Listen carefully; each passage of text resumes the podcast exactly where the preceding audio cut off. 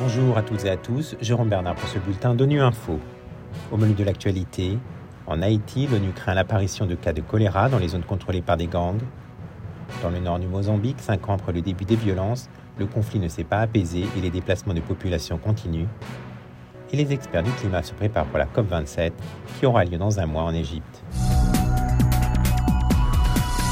Alors qu'au moins 7 personnes sont décédées du choléra en Haïti, l'Organisation mondiale de la santé redoute l'apparition de cas dans des zones contrôlées par des gangs où l'accès aux tests et aux traitements est gravement entravé. Cette insécurité rend difficile la collecte des données liées à la maladie. Le point avec Christian Lindmeyer, porte-parole de l'OMS à Genève.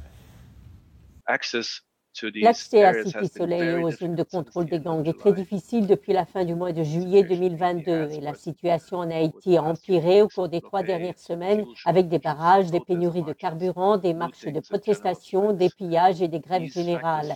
Ces facteurs alimentent la crise humanitaire et entravent les efforts de réponse. Les établissements de santé et les hôpitaux commencent à fermer leurs portes en raison des pénuries de carburant et les travailleurs de la santé ne peuvent pas se rendre au travail. Les patients rencontrent les mêmes difficultés en raison du manque de transport et des barrages routiers autour de la zone métropolitaine. Les problèmes d'alimentation en électricité affectent l'accès des populations à l'eau, ce qui aggrave encore la situation déjà précaire dans les zones touchées par la violence. Le 2 octobre, le laboratoire national a confirmé la présence du bacille vibrio choléra 01 dans deux échantillons.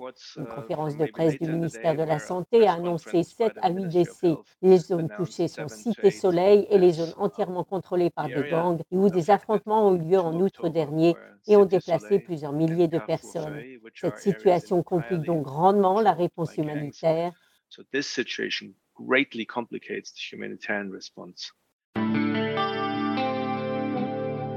Cinq ans après le début des violences extrêmes au nord du Mozambique, le conflit ne s'est pas apaisé et des milliers de familles sont contraintes de quitter leur foyer en raison d'attaques par des groupes armés non étatiques, selon l'Agence des Nations Unies pour les réfugiés.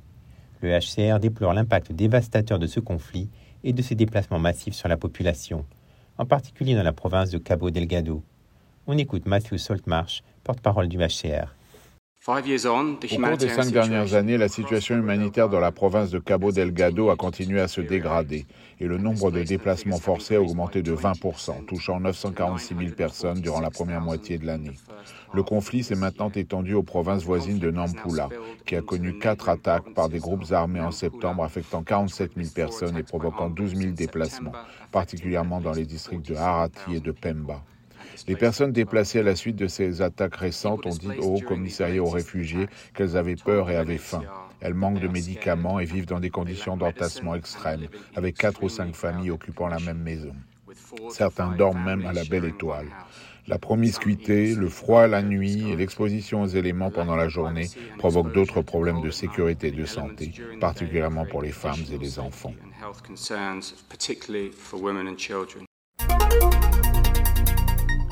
Le climat sera une nouvelle fois au cœur de l'actualité. Dans quelques semaines se tient la COP27 à Sharm el-Sheikh, en Égypte. Pour préparer cette conférence, le groupe d'experts intergouvernemental sur l'évolution du climat, le GIEC, se réunissait à Genève la semaine dernière. Valérie Masson-Delmotte, paléoclimatologue française et coprésidente d'un groupe de travail du GIEC, se dit préoccupée des risques croissants du changement climatique qui ont pu être ainsi observés cet été en Europe. Le rapport du GIEC de 2022, il a identifié quatre risques majeurs pour l'Europe. Donc la chaleur extrême, ses effets pour la santé. En France, on a eu une surmortalité d'à peu près 11 000 personnes cet été. Les effets pour les écosystèmes terrestres, l'état des forêts par exemple, mais aussi les canicules en mer et leurs conséquences là en Méditerranée sur la vie marine. Le deuxième risque majeur, c'est le risque de pénurie d'eau, qui était identifié comme d'abord plus aigu pour la partie méditerranéenne et puis croissant pour les latitudes plus tempérées, avec des effets en cascade sur l'approvisionnement en eau, sur les activités agricoles, mais aussi des impacts économiques graves. Le troisième risque majeur, c'est associé aux effets d'un climat qui se réchauffe sur les activités agricoles, donc notamment les conditions chaudes et sèches.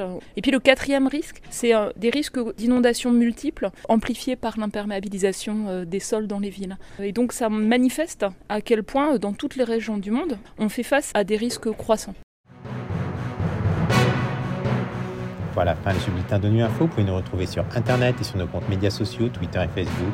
Merci de votre fidélité. À demain, même à même fréquence.